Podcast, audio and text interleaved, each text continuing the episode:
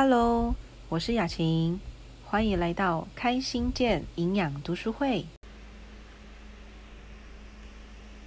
我们今天会有三个问题要回答哈。第一个问题就是玉云问到的关于骨刺，然后后面跟那个坐骨神经痛有关系，这样子哈。好，所以我们会讲回答第一个问题。第二个问题是裴杰问到的，就是呃关于尿酸过高，还有幽门杆菌的感染这样子哦，那要怎么处理？第三个就是压力。好，那压力也会讲到叫做颜面神经失调。好，所以这个部分呢，我们今天在读书会后面的时候会回答这三个问题，这样子。OK，那我们就开始喽。我们上礼拜是讲到的，就是这个营养吃的营养科学观，好这一本，我们上次讲到的是七十一页，所以呢，我们有提到的就是维他命 A。那再帮各位稍微复习一下哈，维他命 A 呢，其实就跟我们的皮肤还有黏膜，哈，身上有洞的地方都跟我们 A 有关。那 A 它是需要有油脂才可以吸收的。所以它是脂溶性，所以当你在缺乏 A 的时候，如果你有头皮问题啦，你有一些皮肤问题啦，你有一些黏膜的问题、洞口的问题吼，你的洞有问题的时候呢，好记得要 吃 A 的时候，记得要搭配一下油脂哈，这样子。那我们稍微看一下哈，上个礼拜讲到七十一页。他有讲到一个含维生素 A 的食物，据美国国家研究院建议，成年人每天摄取五千单位维生素 A 就足以健康。上个礼拜讲的有点不太清楚，或者有点口误哈，所以呢，单位的意思就是 IU。哦，所以你们讲的那个每天摄取的，我们上个礼拜有讲说，男人呢建议摄取的量是六百 IU。哦，就是六百单位。女人建议摄取的量是五百 IU，就是五百单位。那有些我们吃的维他命 A 里面会有叫做毫克，那一毫克等于三点三 IU。好，我再重复一次哈，一毫克哦，对不起，对不起，微克，对不起，口误，一微克等于三点三 IU。所以，如果换算我们每天建议摄取五千单位的 IU 呢？哦，五千的 IU 呢，我们相当于要吃几微克？大概一千五百一十五，一五一五。好，因为它是一比三点三。所以我刚刚在我们的开心健的群组里面有贴了一个，就是纽崔莱的背心背心 A，它里面一颗呢，就相当于一千微克。所以它有三三三三 IU，那我们是不是讲了？你大概一天呢建议摄取的维他命 A 上限是五千 IU，而它一颗呢就有三三三三了，哦，就有三千三百多的 IU 了哈。那是不是我吃两颗我就爆表了？好，所以呢，安全性很重要哈，这就是我一直跟大家讲的，就是为什么我们在吃进去的东西，你要特别的去挑选，跟特别的去了解，因为有些东西你吃下去了，你并不知道它是什么成分，跟它是怎么样制造过程的哈。所以跟大家稍微讲解一下哈，纽崔莱的贝心 A 呢，你吃两颗、吃三颗、吃五颗，会不会怎么样？呃，一般来讲啊，我不太建议就是一次吃的吃的颗数太多哈。为什么？因为第一个，你的细胞吸收不了这么多东西。这就像是我们的胃一样哈，你的胃就算你一整天都没有吃东西，你很饿很饿很饿哦。然后你只有到晚餐的时间，你才有时间去吃你今天的第一餐。可是你就算晚餐才是你的进食的第一餐，你也没有办法把前面两餐的量一起吃回来。你顶多就是比你平常吃的量再多一些些而已，这样子。为什么？因为胃的大小就是那样子，哦，它没有办法说，哎，你两餐没有吃，你只吃就是最后一餐这样，它就让你把三餐的量都容纳进去哦，身体没办法。所以同样的，细胞也是。那为什么我不太建议你一次吃的那个？那个补充的营养食品这么多，就是因为你的细胞它能吸收的量也是有限的，所以比较建议的就是叫做少量多餐，你分梯次去吃，你的身体慢慢的去吸收，其实你也比较舒服，而且你在补充的时候呢，你的身体的那种发挥的功效也会比较好一些哦。那维他命 A，你如果吃纽崔莱的话呢，为什么你吃超过三颗没关系？主要原因是因为呢，它里面的成分的制造来源主要是贝塔胡萝卜素。那贝塔胡萝卜素跟维他命 A 有点不太一样哦。贝塔胡萝卜素它有点像是维他命 A 的前身，好，所以它是可以储存在我们身体里面的。那你储存在身体里面的时候呢，它就不会造成我们维他命 A 过量而中毒。好，所以为什么我们说贝心 A 它是安全的？原因是因为呢。当你吃过多了，身体不需要的时候，它会转换成贝塔胡萝卜素储存起来；而当你需要 A 的时候呢，它又会把这个贝塔胡萝卜素取出来，让你的身体有维他命 A 可以去做使用。我现在讲的是纽出来的品牌哈，其他的品牌我不了解，所以我没有办法去说明哈。我只针对纽出来这个品牌去做解说，这样子好。所以，我们今天开始呢，就是讲到了七十二页，好。所以各位，他前面有讲到了，就是包含一些白带啦、囊肿啦，吼，或者是月经过多这些的，吼，头皮屑啊、头皮干燥啊、指甲哦、青春痘啊、粉刺啊，好，这些都是大部分都是跟皮肤还有黏膜跟洞口有关的。所以呢，我们在这个吃的营养科学观上面贴的贴纸呢，有很多它都是跟皮肤黏膜、好洞口是有关的这样子，吼。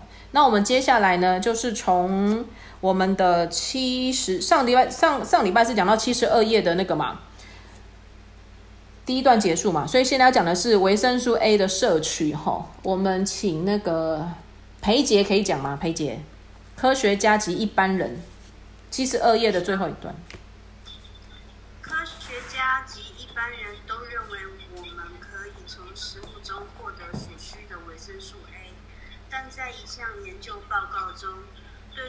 个美国人的饮食作为期一个月以上的追踪调查，发现有四分之三每日所摄取的维生素 A 只有两千单位。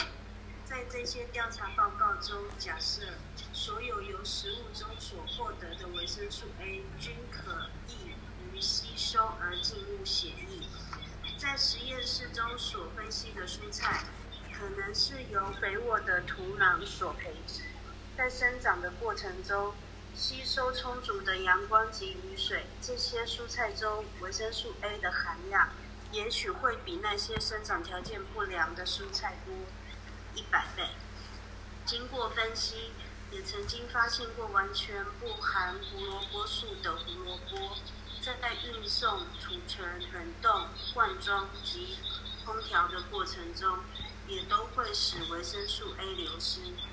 只吃紫花苜素的母牛所产出的牛奶中缺少维生素 A，而紫花苜素经过分析，发现其中不含能防止维生素 A 遭到破坏的维生素 E，而且化学肥料中的硝酸盐也会破坏食物中不能不含能防止维生素 A 遭到破坏的维生素 E。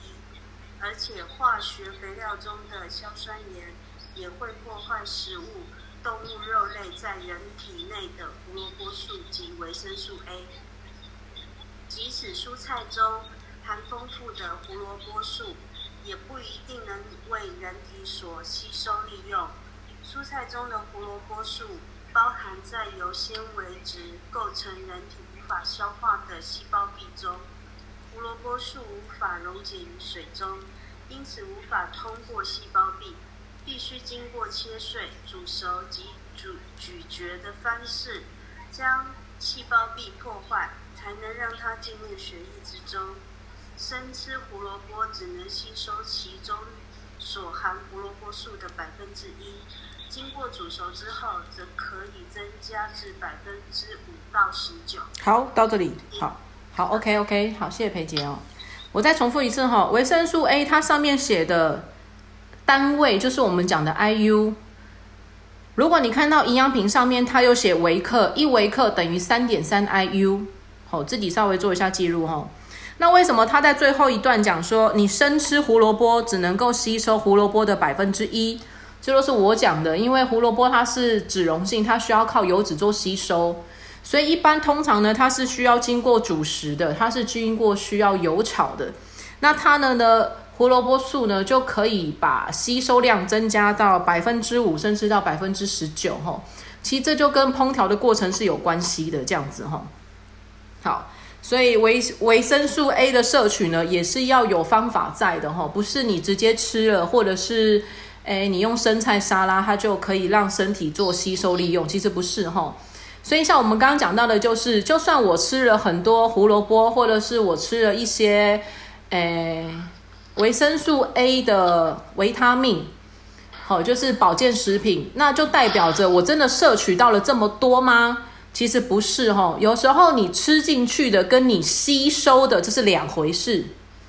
我再重复一次哦，你吃进去的跟你吸收的它是两件事。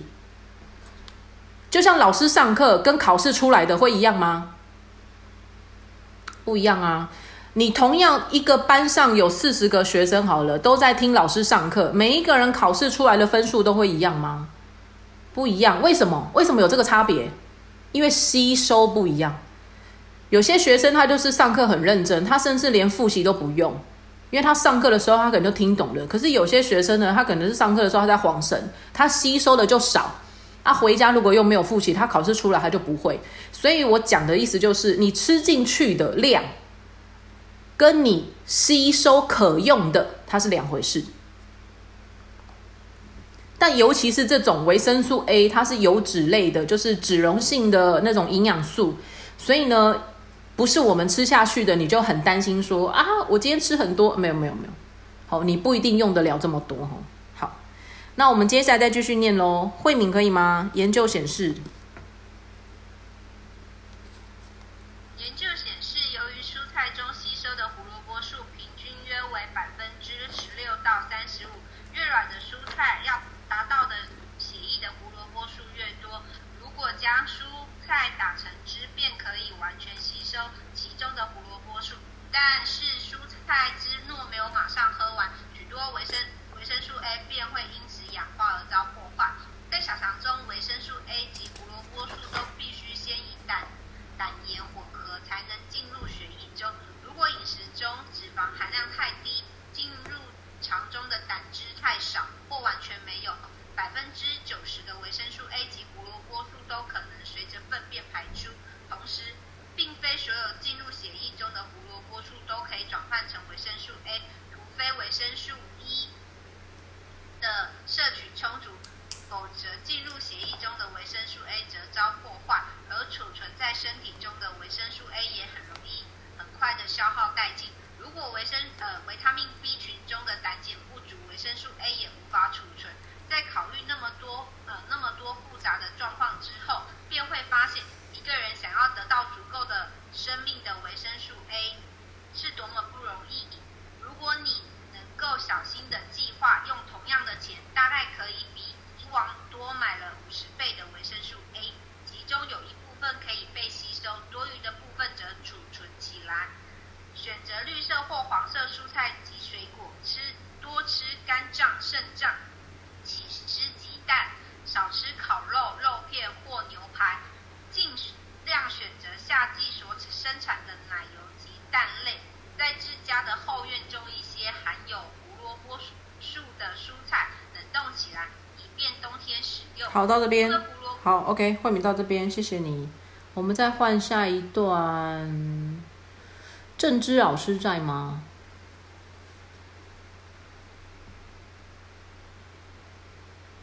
好，那雅文在吗？在哪里？接着。郑芝，好哦，在七十四页。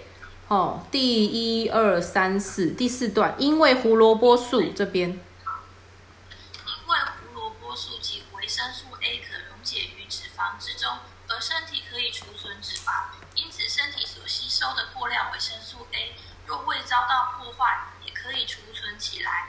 人体中的维生素 A 大多储存于肝脏之中，如果维生素 E 的摄取量充足，所储存的维生素 A 数量可以加倍。储存在身体中的维生素 A 可以在摄取量不足时随时补充身体的需要。在一项实验中，给予动物过多的维生素 A，它们可以储存正常需要量的一百倍。人体的肝脏亦然。由动物实验中显示，储存丰富的维生素 A 对维持健康、预防疾病都有很大的助力。但长时间每天摄取维生素 A 超过五万单位，便会引起中毒，出现头痛、视觉模糊、皮肤发痒、掉头发、流鼻血、关节痛等症状。停止摄取它几天之后，这些症状就会消失。再引起看到哪里？呃，哦，在在引起中毒之后，如果能增加维生素 C，就可以避免或治疗对人体所造成的损伤。天然的食物中已知维生素 A 的含量能够使人中毒的只有北极熊的肝脏，而一般食物中并不含有如此丰富的量。因此，中毒的原因都是由于服用维生素 A 片剂所引起。继续，好，继续想要，迅速继续吗？对，继续。想要迅速补足缺乏的数量，每天摄取十万单位以上的维生素 A，这种做法是不可取的。许多研究的结果都显示，人体每天所能利用的维生素 A 不超过五万单位。如果能加上一百单位的维生素 E，效果会加倍。少量多次的方式比一次摄取过多维生素 A 的效果要好。美国医疗学会的药物化学协会经公布下列治疗的剂量：慢治疗慢性维生素 A 缺乏时，每天服用三次，各两万五千单位；一般性的治疗则每一一天服用用两次，万五千单位。据两人，他们另外合合一次单独的剂量超过两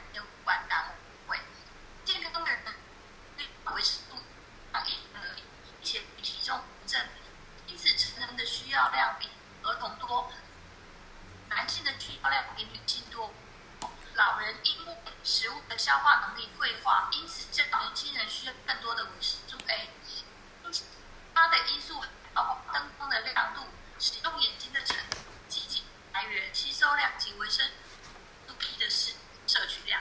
好，谢谢谢谢我们的郑志老师，可以了可以了，可以了可以可以了，可以了可以了可以了。郑志可以了可以了，Thank you Thank you，阿里阿多。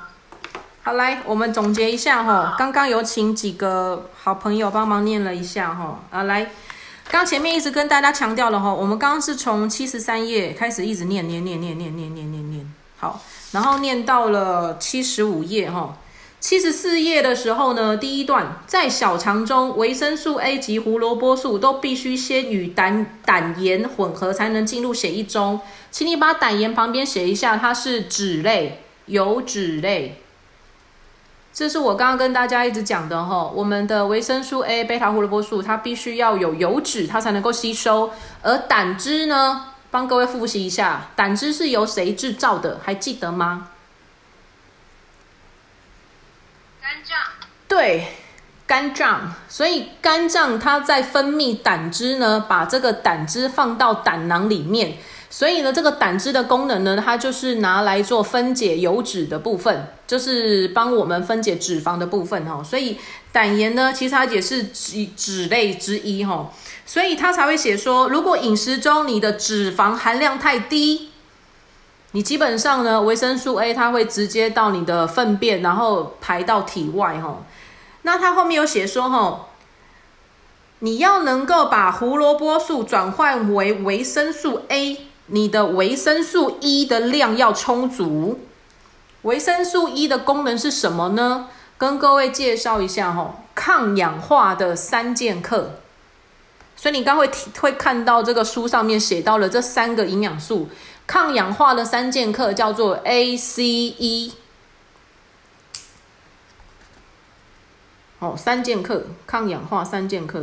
我再重复一次哦，抗氧化的三剑客叫做 A、C、E。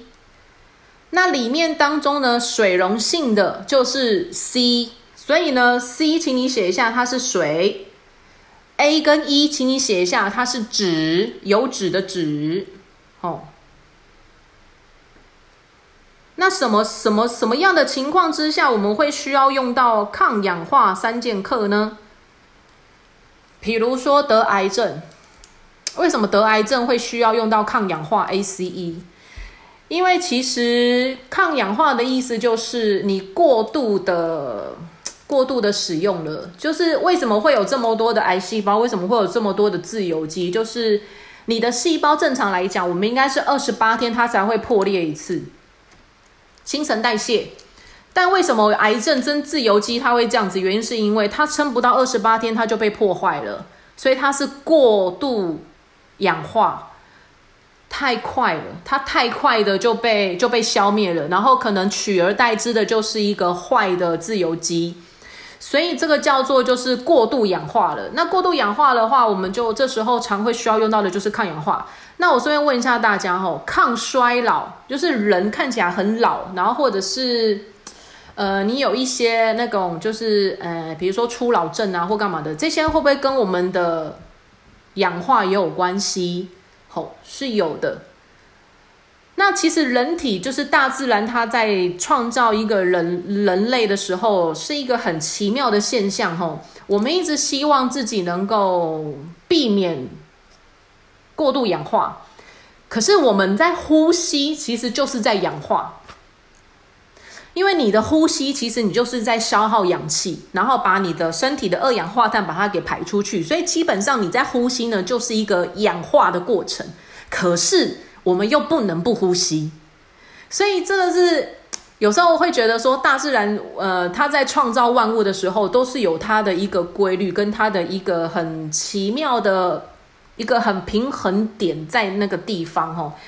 所以我才会一直认为说，我们在学营养，并不是要让我们自己长生不老，或者是哎，好像百毒不侵。其实不是哈。你问我要不要打疫苗，我还是会建议你去打疫苗啦。好，因为我觉得现在的医疗科技这么的进步，哈，呃，科学家这么的用心，然后研发了这么多的疫苗，其实对我们人类来讲有没有帮助？当然有啊。你看像以前的那个天花，还有一些什么那个水痘，然后还有包含一些就是。什么日本脑炎？吼，为什么现在的小孩子一出生都要打这些疫苗？你说对我们来讲有没有帮助？当然有啊，哦，只是说你在研发这个疫苗的过程当中呢，总会有一些身体不适，或者是有些人他是需要适应期的。可是，在我们的下一代，你说他们的免疫力会不会越来越强？当然会嘛，所以。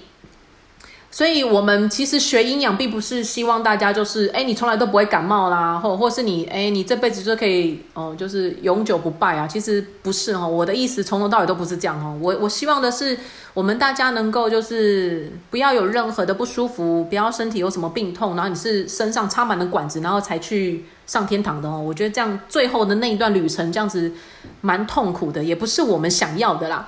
所以我觉得是我们是希望的是我们怎么样自然的而来，我们可以怎么样自然的离开，这个是我们学营养的目的，这样子哦。所以你什么时候会用到抗氧化呢？其实平常我们就需要抗氧化了。好，因为我们有太多的污染，你吃了一些化学合成的东西，或者是可能你吸到别人的二手烟，或者是你有在煮饭吸到了一些油烟，好，或者是现在的空气污染，包含像是我们的年纪。好，这些其实都是会让我们氧化的一个原因，所以平常我们在吃的 ACE 基本上你都需要。那你说食物里面当中有哪些是有包含 ACE 的？大部分的维生素呢，跟矿物质呢，就是在蔬菜跟水果里面。所以 ACE 没有别的，你就是多吃蔬菜跟水果。那有些人不吃水果，有些人不吃蔬菜，会不会怎样？啊，他就是老的比较快，他就是身体比较容易氧化，他就比较容易有一些，哦，帅咯。这个是当掉了吗？噔噔，好，那我刚刚讲到哪里啊？你们应该人都醒了吧？我的电脑热宕机哦。所以，我们讲到就是抗氧化的这三个哦，ACE，其实我们平常就需要了哈。主要原因就是因为我们其实，在呼吸，其实就在氧化了哈。这样子，只只不过这是一个自然现象啦，所以各位也不用太过于担心或者是什么的哈。我我觉得你可以去了解它，你就会接受它，你自然而然就会嗯很淡定哈。这样子好。好，所以呢，在第一二三四第四个，胡萝卜素及维生素 A 可溶解于脂肪之中。然后多余的维生素 A 会存在哪里呢？它会存在我们的肝脏。好，那前提是你的维生素 E 要充足喽。然后再来呢，就是它有讲到了在第七十五页第二行。如果你每天摄取维生素 A 超过五万单位，就是超过五万 IU 的话，好，就会引起中毒。我刚稍微算了一下，吼，五万 IU 相当于我们一次吃，如果是纽崔莱的背心 A，一次吃十五颗。可是基本上你吃十五颗也不太会，以纽崔莱来讲的话啦。不太会这样子吃啊，而且我们刚刚后面前面其实也讲到了，你看我前面讲了，它后面的那个书就出现了十五颗嘛，对不对？对啊，玉云说十五颗，我自己算我记我也记得是十五颗，在七十五页的第一二第二段第三行第二第二段第三行，好，七十五页第二段第三行，少量多次的方式比你一次摄取过多维生素 A 的效果要好，这段话是重点，画起来。然后最后一段话呢，男性的需要量比女性多。女性比较需要什么？各位知道吗？为什么？为什么男性比较需要？因为男性是啊，射护线对，没错。因为男性是射护线，真的，真的，真的。那女性比较需要什么？各位知道吗？嗯，如果以生殖来讲的话，吼，其实女性就是以我们的生殖系统来讲的话，跟我们身体的部分来讲的话呢，女性比较需要的是蛋白质跟钙。蛋白质跟钙。嗯。为什么会这样哦？男生大部分喜欢吃肉，女生大部分会避免吃肉。女生比较吃的是蔬菜跟水果。而男生的蔬菜水果比较少，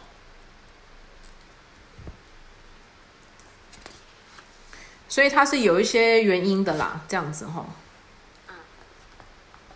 那其实就是跟每一个人的饮食习惯是有相关的哈，所以我们以的就是以生育来讲，好，就是要孕育下一代的这个甜美的事情来说明的话，就是男生比较缺 A 这样，女生比较缺肉，比较缺蛋白质。好，来，那我们就继续念下去喽。来，七十六页，元龙，体重及健康状况。体重及健康状况相当的两个人所需的数量也许会相差二到三倍。此外，如果维生素 A 是单独由胡萝卜素供应，则以直接摄取维生素 A 的需要量多两倍。因此，并没有明确规则可循。既然过多的维生素 A 可以储存起来，只要不要达到中毒的程度，稍微过量似乎比不足还要好。据哥伦布、哥伦比亚大学亨利·薛曼博士以一项动物实验、一项动物实验研究最适当的维生素 A。摄取量供给动物一定数量的维生素 A，动物们都显得很健康。当剂量加倍，甚至加到三倍、四倍时，动物看起来更健康，抵抗力更强，并且更有活力。每当剂量增加时，动物的寿命也相对延长。但超过某一定剂量就不。再有效果。根据这些实验，博士建议成人每天维生素 A 的摄取量以两万单位最为适当，增加四倍时对健康更有帮助。因为有许多食物，其中所含的维生素 A 都已经受到化学肥料中的硝酸盐及食品防腐剂所破坏，因此人们必须适度的补充。才能确保充足的维生素 A。认为不接受以下的建议的人都有缺乏维生素 A。在食量大量的脂肪之后，应该立即食用鱼肝油，防止维生素 A 受到破坏的维生素 E 剂量尚无定论。我的建议是在服用两万五千单位的维生素 A 时，再加一百至两百单位的维生素 E。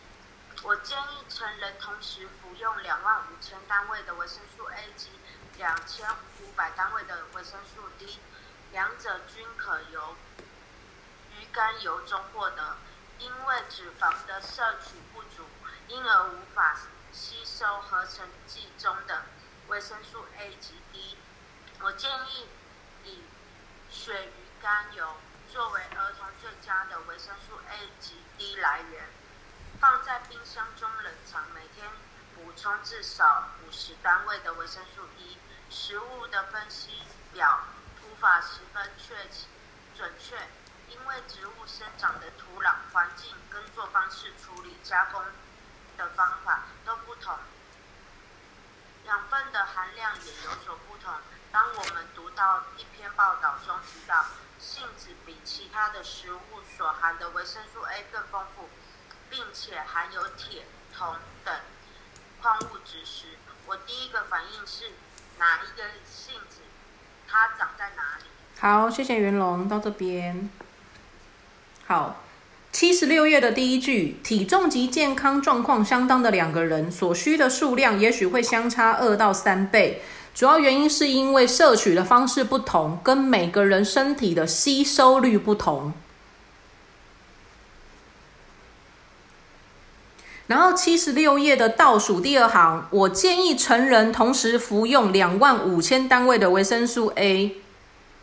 好，这个如果你把它换算为是我们的维克，它相当于除以三点三，大概七千吧，是不是七千？所以相当于就是，如果是以扭出来的背心 A 的话，大概就是七颗。可是我们刚刚有讲了，我不太建议就是你一次吃了这么多，我反而就是如果你是七颗的话呢，你把它分成两次吃，哦，然后搭配油脂，好，那再来了两者，好，所以你说要吃吃过量，要吃到中毒，其实我觉得真的很难呐，哦，就像他刚前面讲的，你宁愿稍微过量，你也总比你不足来的好，这样子。那为什么他写说两者均可由鱼肝油中获得呢？我们刚刚讲到了吼，你的维生素 A 如果过多的话呢，它是会放到肝脏去储存的。所以他这边讲的就是鱼肝油的原因，就是因为呢，维生素 A 会会存在肝脏里面。可是我不太建议去吃鱼肝油的原因，是因为现在的环境污染很严重，有些鱼里面会有重金属残留，包含大鱼吃小呃大鱼吃中鱼，中鱼吃小鱼。那等于是你把所有的鱼类，只要它身体里面有重金属残留的，全部都残留在那个鱼体里面的。那所有的食物进去的第一个大工厂，是我们上次讲到的是肝脏。所以不论是好的，它会放在肝脏；不好的，它也会放在肝脏。所以为什么有些人他不吃器官？因为有时候器官它是在帮我们处理一些。毒物不好的东西，所以，嗯，各位可以斟酌一下，你要不要吃内脏汤？这样子，这样子，对，好，主要原因是在这边，这样，好，所以我们就维他命 A 的部分大概就是先到这个段落。接下来我要回答问题喽。我们有三个问题嘛，第一个就是我们讲的骨刺，然后跟坐骨神经哦。那我先讲一下哈，骨刺是怎么样来的哈？其实我们如果用我们的，诶，各位应该都有一点概念吧，就是有去看过恐龙，或者是看过一个人的那个脊椎哈，它是不是会有一节一节一节一节的，对不对？一节一节一节的哈，对。那它在一节一节的里面当中呢，我们先了解一下哈，骨刺是怎么来的。骨刺会长在哪里？只有腰吗？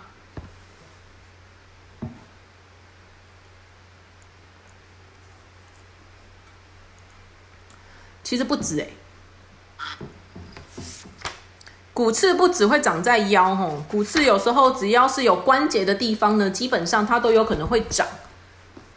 骨刺，好，基本上有关节的地方呢，它都有可能会长。那为什么它会长呢？我们先来了解一下哈。很多人会有点误会哈，就是哎，我的骨头不好，膝盖会痛，所以他就去他就去吃钙片。可是其实我们的身体有分软骨跟硬骨。各位有吃过鸡脚、鸡爪、鸡翅、鸡腿吗？讲到鸡腿哈，最近各位不知道有没有看一个很有名的韩剧，叫做《鱿鱼游戏》。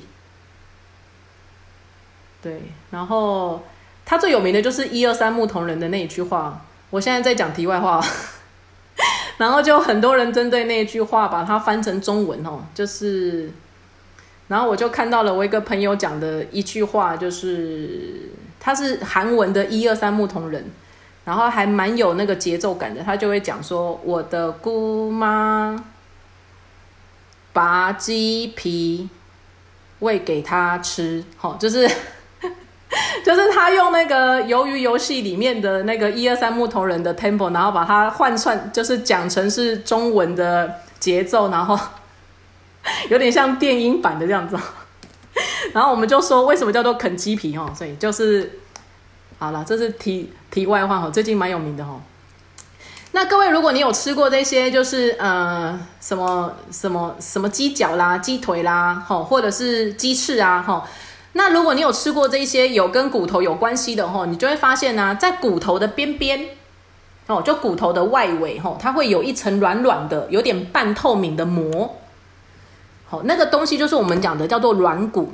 那各位试想一下吼，假设我的两只手，好，我的这一只手呢，一个是我的大腿，一个是我的小腿。那我们的大腿跟小腿的中间是不是有膝盖？可是你试想一下吼，你现在跟我一样，如果两个拳头这样子把它并在一起的时候啊，你这样子的拳头让它这样子转，请问你的手会不会痛？就像我这样子转，吼，两个拳头碰拳头，然后这样子转，好，前后这样子转，上下这样子转，你说你的手会不会痛？指头这边。这就是我们讲的，它就是硬骨。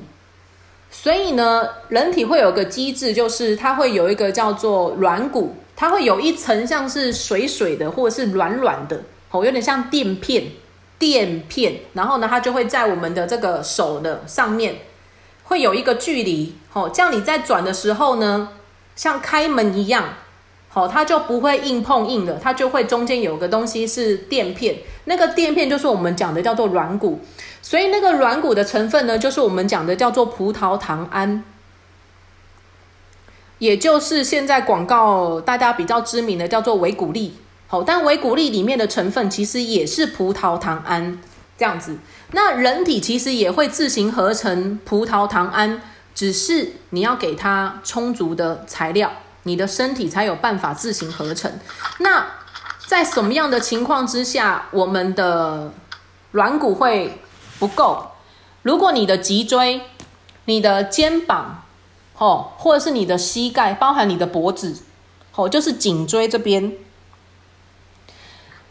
呃，颈椎盘突出这里，哦，也是会有的哈、哦。那这些都是我们讲的骨头跟骨头之间，它就是这样子去做连接的。那每一个骨头的中间都有软骨，可是如果你的使用过量了，好，就是你在摩擦它跟旋转它过量了，使用过多的时候呢，这是第一个使用过量。第二个是制造，我讲快一点哦。好，那不管呢你的骨头在哪里呢，它只要是有关节的地方呢，它就会有软骨。那软骨会缺少呢，就是有两个原因。第一个就是呢使用过量。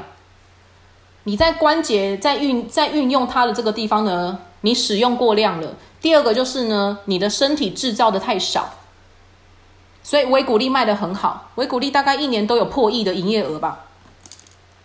因为关节在我们身体里面很多地方都是有关节的，包含大腿的髋关骨、这些都是有关节的地方吼。那为什么会有骨刺呢？骨刺的原因就是因为呢，各位可以看一下，你应该看得到我的视讯吼。你当你的手两只，你的骨头跟骨头，硬骨跟硬骨中间没有软骨的时候呢，基本上你应该会有感觉，就是你通常在做一件事情的时候，或是弄哪一个姿势的时候呢，那个地方会痛，那个关节那个部位会痛。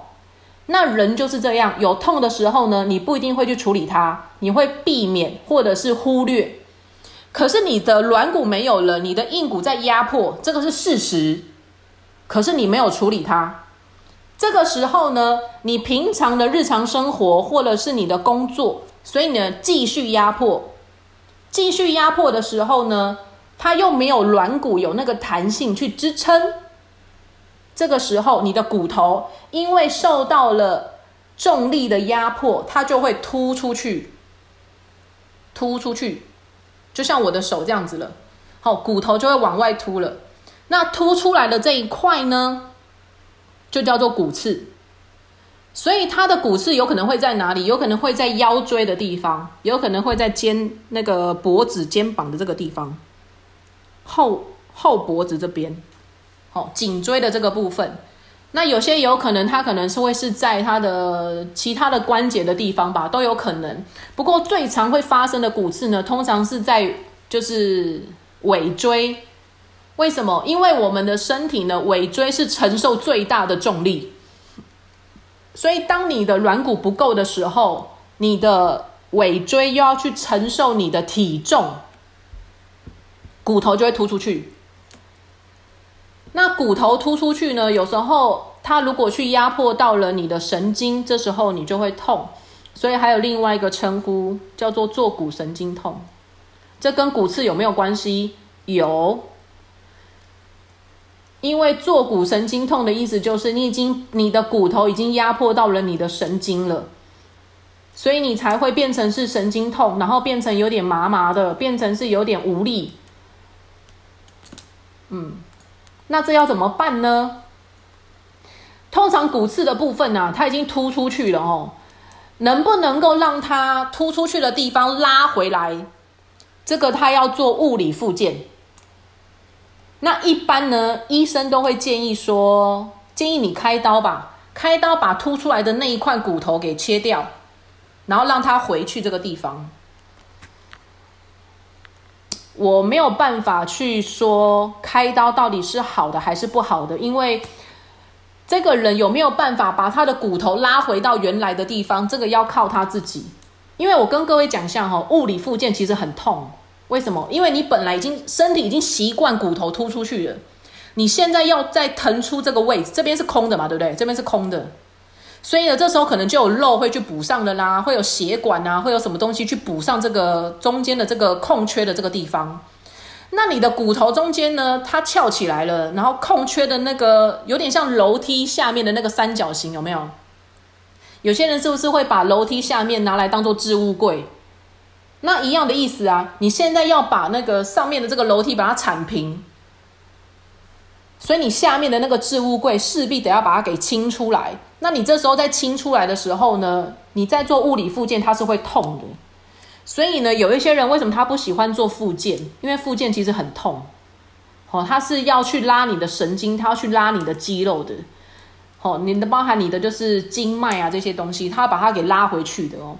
所以你问我骨刺要不要开刀，其实我没有办法回答，是因为那要看个人。有些人他可以撑得住骨刺的那种物理复健，那有些人就不行。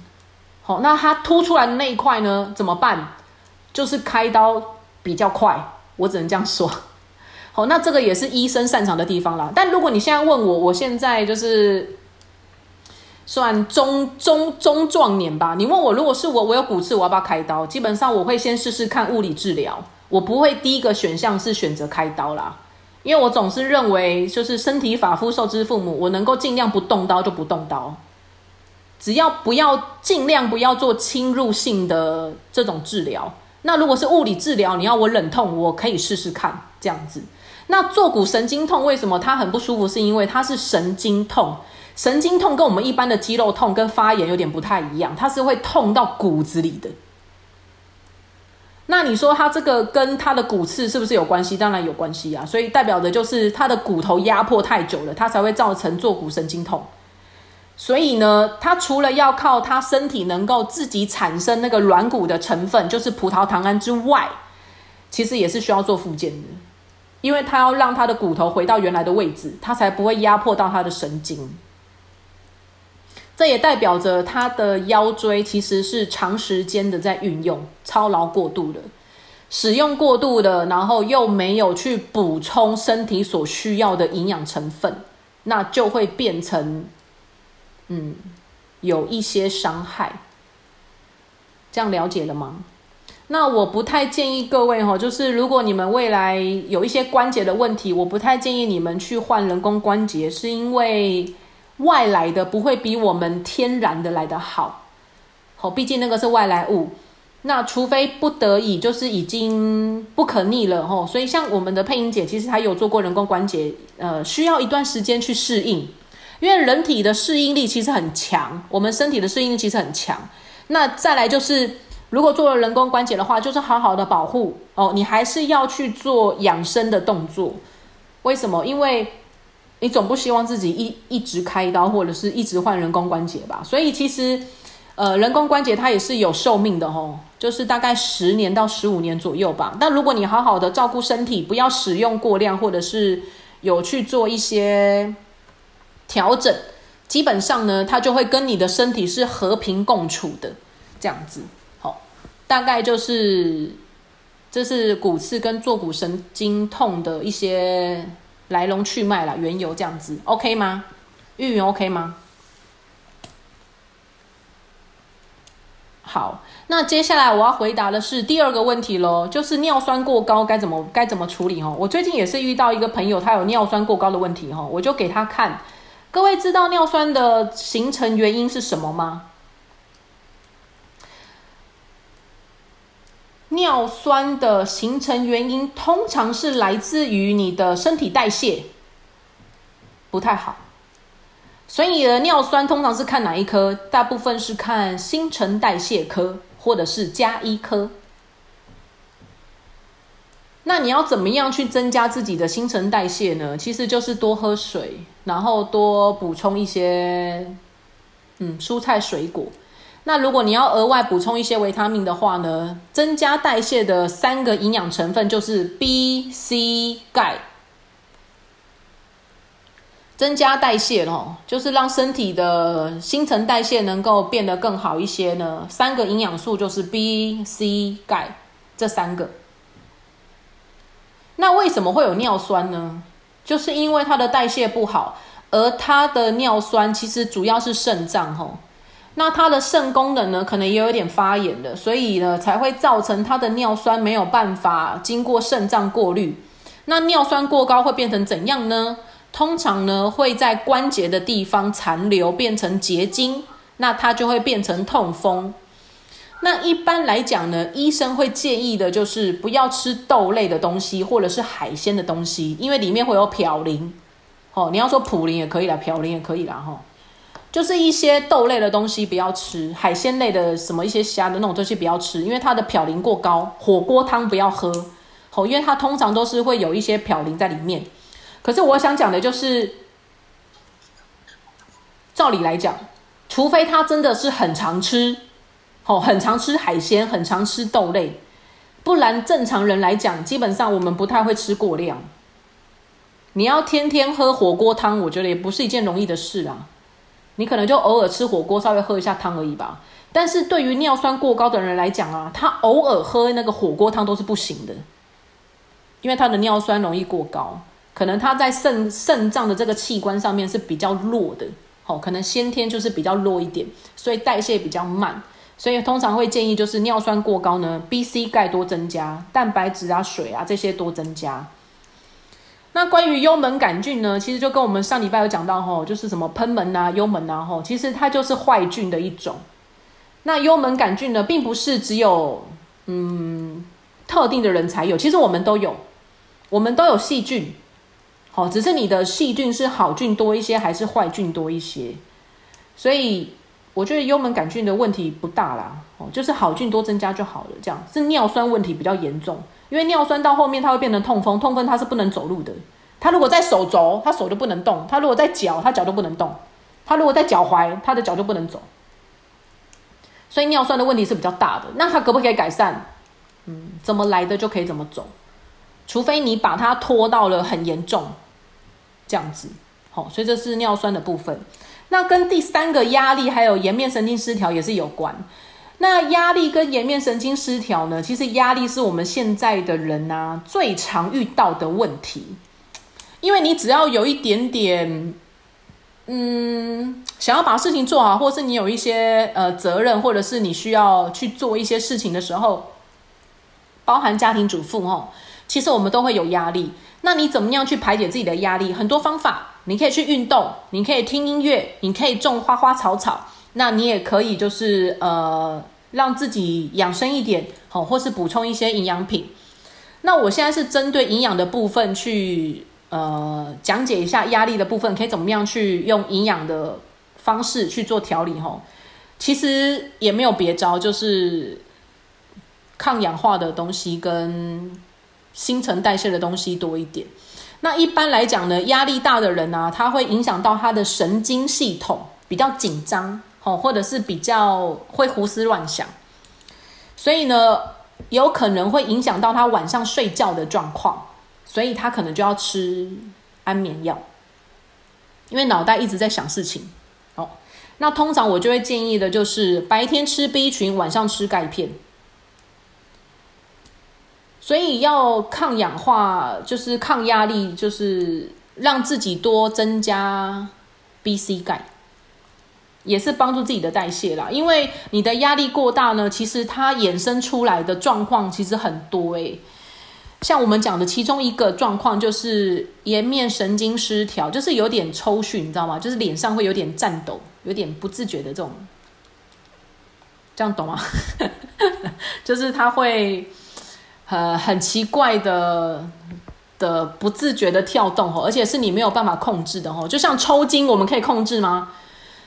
没办法哦，你只能做拉筋，让它减少抽筋的那种痛感，这样子哈。所以，呃，但是你会无形当中呢，其实你的压力会造成你的一些营养流失，因为你身体是有反应的。你虽然是在脑袋里面想，可是你的身体是有反应的。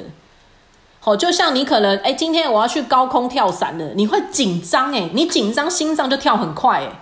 可是其实是因为你的脑袋想的很很很高，然后很害怕，但是你身体是有反应的。所以当你的身体有反应的时候，其实它就会消耗我们的营养，它就会消耗我们的营养素。那会不会因为心理的层面而造成身体的负担？会有的，会有的。所以要适时的让自己能够舒压，能够让自己的调试心情，让自己的能够呃多补充一些营养素的原因也在这边哦。因为我们常会讲嘛，就是一个人的健康其实有很重要的五十分啦，哦，那个五十分呢其实是放在心理上面的。就像我们讲的，一个人他就算身体没问题，呃，智商很高，能力很强。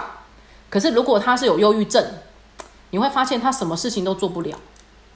哦，哪怕他外在条件、身体的状况、能力非常好，可是他如果有一些情绪啦、心情啦、忧郁啦，他其实要做什么事情都不太能够完成。吼，所以我个人把健康呢，有一半我是放在生理，有一半我是放在心理。因为我认为心理层面真的蛮重要的哈，所以多听一些音乐，多跟一些人接触，多听一些好的东西，包含花花草草。我那时候去上那个健康管理课程的时候呢，有一门课，有一门课，请了一个嗯种植植物的老师来跟我们上课，他就讲到说，其实健康涵盖了心理层面。那心理层面呢？你要怎么样让自己可以更开心？去接触大自然，所以鼓励大家可以去爬山呐，吼，去公园走走啦，或者是种一些花花草草啦，吼，这些还不错。好，接触大自然确实可以让我们的心里面比较疗愈，那如果你想要靠饮食上面多增加的话呢，就是 B、C 钙多增加这样子。那如果你是有睡眠问题的人怎么办？我建议你下午四点之前可以补充 B 群，下午四点过后，包含睡前，你可以吃钙片。我再重复一次哈，如果你有睡眠问题的人，你想要把安眠药慢慢的减少，你可以试试看，下午四点前就是白天，好，你可以补充 B 群，然后下午四点过后呢，你就多补充钙片，尤其是在睡前，好，我建议你可以多补充钙片。那为什么呢？因为 B 群里面它可以让我们调试神经。所以 B 群有个功能，它是跟神经炎有关。那钙片呢？钙片是天然的止痛剂跟开心果。好，所以呢，你吃了钙片之后呢，你会舒缓，会放松，神经会放松，然后会比较有规律，好，比较不容易会有心情那种高低起伏。所以钙片呢，好在晚上跟睡前还不错。那有些人会担心说，我吃了 B 群会不会晚上睡不着？所以我建议你是在白天。但如果你的量，呃，是刚好足够的，其实晚上睡前啦，吃 B 群不用担心睡不着哦。像我每次睡觉前吃三颗 B 群，我也是睡得很好啊。应该是我可能是缺很多，或者是刚刚好那个量哦。那 B 群跟钙片呢，它都是水溶性的，所以你上厕所基本上它就流掉了。这也是为什么现在的人很多会有缺 B 缺钙的一些症状。因为如果你没有少量多餐的去补充，那我们现在的生活压力又大，然后工作又忙碌，然后时间又紧凑，那你所消耗的一些 B 啊、C 啊、钙啊这些营养成分哦，基本上你流失掉的，你又没有做补充，当然身体就会有一些症状，所以呢，建议大家就是呃，水溶性的 B、C、钙可以少量多餐的去做摄取。所以你不一定要等到三餐才吃哦，你想吃水果你就去吃，你想吃沙拉、生菜、蔬菜你就去吃，好，不一定要等到说，哎，我今天要吃三餐了，我才我才想说好，那我就吃一下没有？好，我常会觉得说，你想吃就吃，你想睡就睡。这样 OK 吗？我有回答完三个问题了哈。啊，玉云问我说要怎么吃哈，我等一下再用群主的方式回答你好不好？OK。嗯，还有其他问题吗？我的电脑也很久了呢。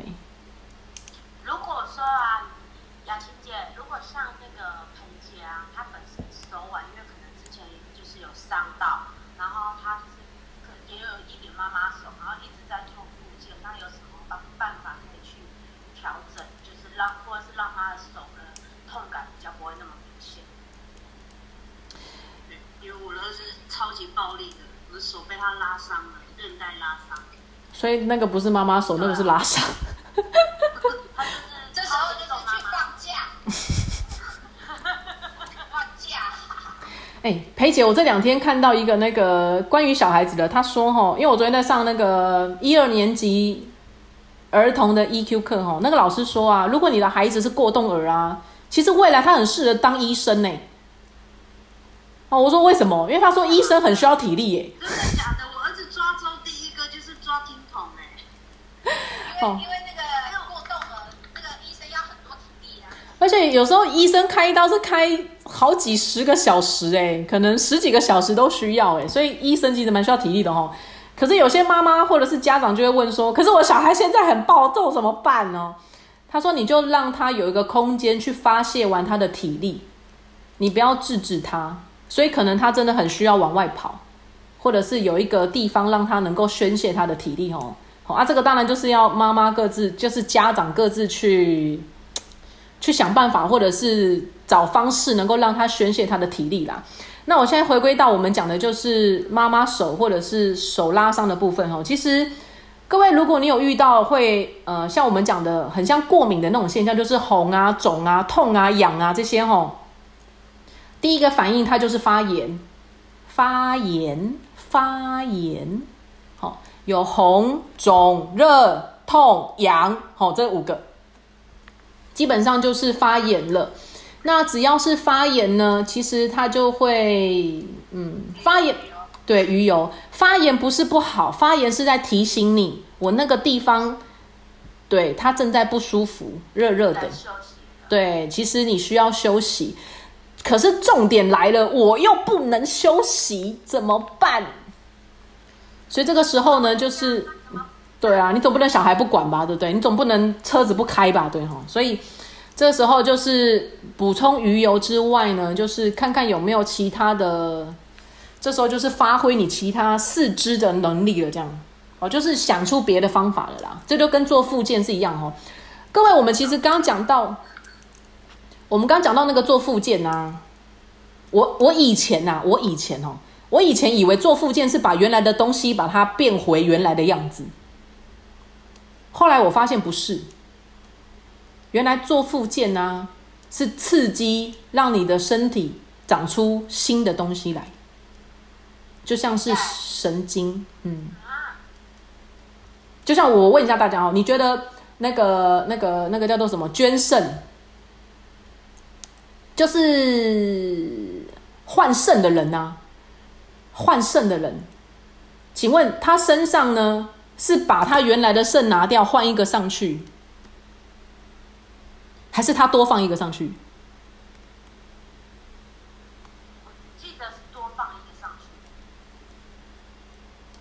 你们觉得是哪一个？就是换肾的人。哦，所以我以前我们都以为说，哎，是把他原来的替换掉，没办法哦，他原来的没办法替换哦。所以如果他是换肾的人啊，他身上会有三颗肾，只是有一颗不能用，但他会有三颗，所以他还要调位置再放那个第三颗，所以他身上就是挂着三颗肾。所以做复健的其实并不是让他，对，他就他有他有他有三个袋子这样，所以呃，做复健并不是让我们回到原来后，是你可以让你的生命更有无限的可能。好，透过外界的刺激，然后去刺激我们的生命力，所以你会有长出一个新的东西来。那那个新的东西呢，就会适应我们现在身体所需要的部分。所以像妈妈手或者是一些呃拉伤啊，如果是筋的话啦，吼，有些人可能就是那个晚睡症有没有？手到万岁症，哦，那其实都是跟我们的筋是有关系的。